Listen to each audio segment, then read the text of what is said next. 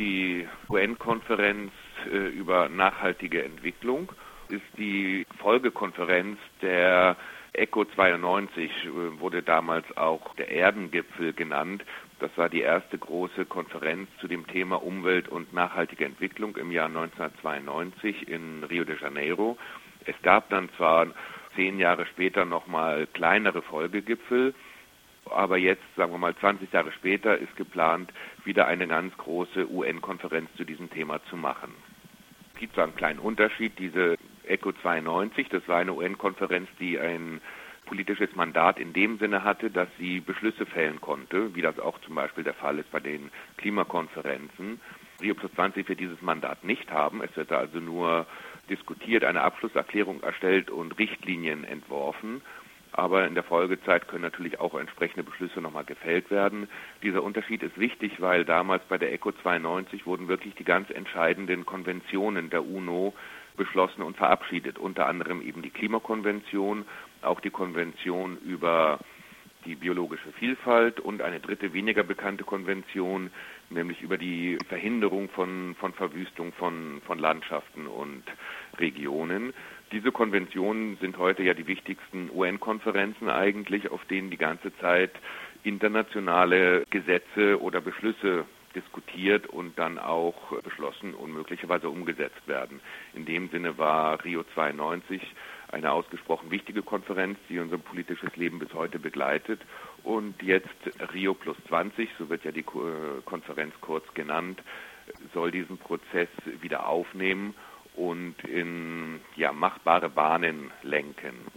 Das ist vielleicht die, die Vorgeschichte zu dieser offiziellen Konferenz. Die Vorbereitungen sind seit weit über einem Jahr am Laufen. Die Konferenz wird ähm, zwei Themen vor allen Dingen haben. Diese Themen wurden zwischen der UNO und dem Gastgeber Brasilien ausgehandelt. Und zwar ist das zum einen die sogenannte Green Economy, die grüne Wirtschaft, und zwar im Kontext der Bekämpfung von Armut.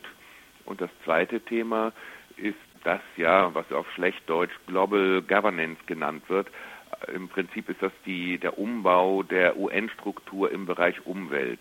Das ist deswegen wichtig, weil die, die Umweltpolitik in der, in der UNO hat, sagen wir mal, kein Mandat wie zum Beispiel die Klimakonvention oder auch die FAO im Bereich Ernährung. Da können keine Beschlüsse in dem Sinne ge, gefällt werden. Und der Plan ist, die, die Umweltabteilung aufzuwerten, damit dort auch Beschlüsse gefällt werden können, die dann weltweit, also sprich für die UNO-Staaten, auch verbindlich sind.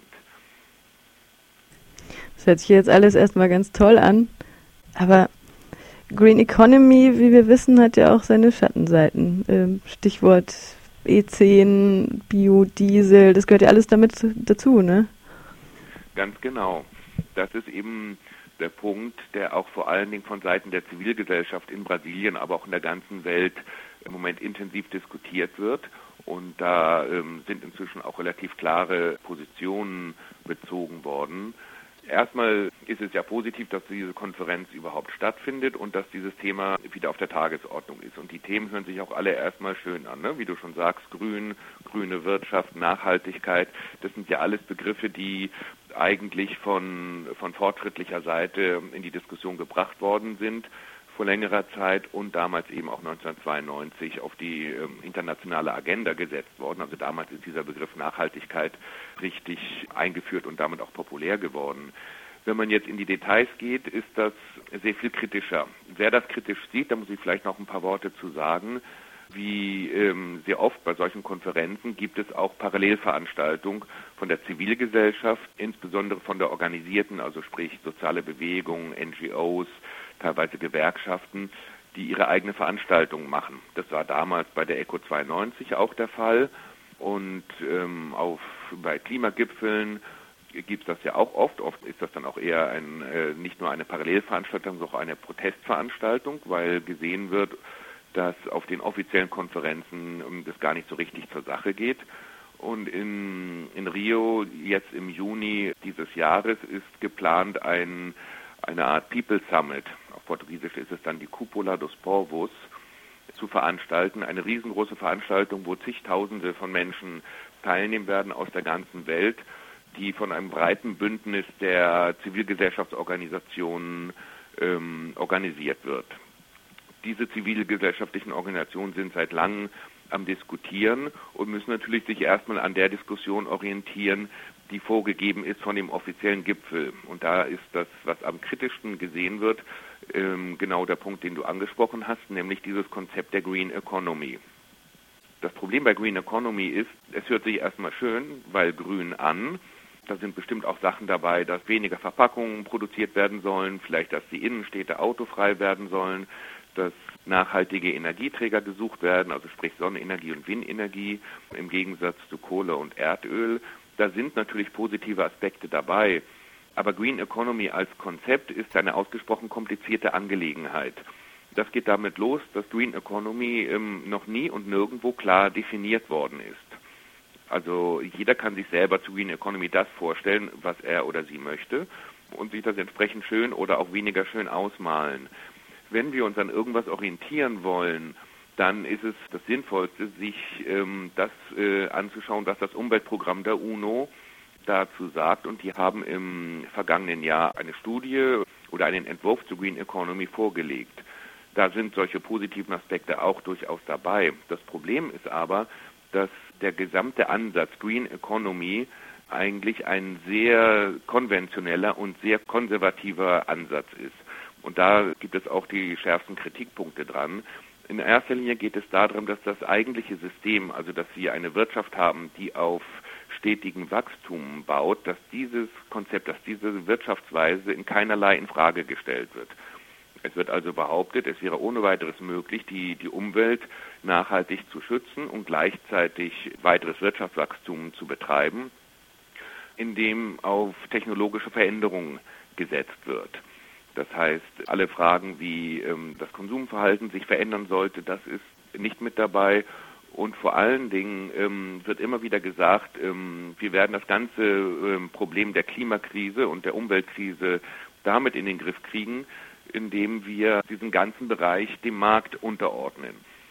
Das ist natürlich eine Position oder eine, eine Aussage, wo die meisten sozialen Bewegungen strikt dagegen sind, was auch zu dem vielleicht in Deutschland manchmal ein bisschen überraschenden oder zu dem überraschenden Schluss führt, dass die sozialen Bewegungen, die in Brasilien die Parallelveranstaltungen vorbereiten, jegliche Vorschlag von Green Economy und auch das Gespräch, den Dialog zu diesem Thema eigentlich rundweg ablehnen. Sie sind der Meinung, das macht überhaupt gar keinen Sinn, weil der Ansatz komplett in die falsche Richtung geht.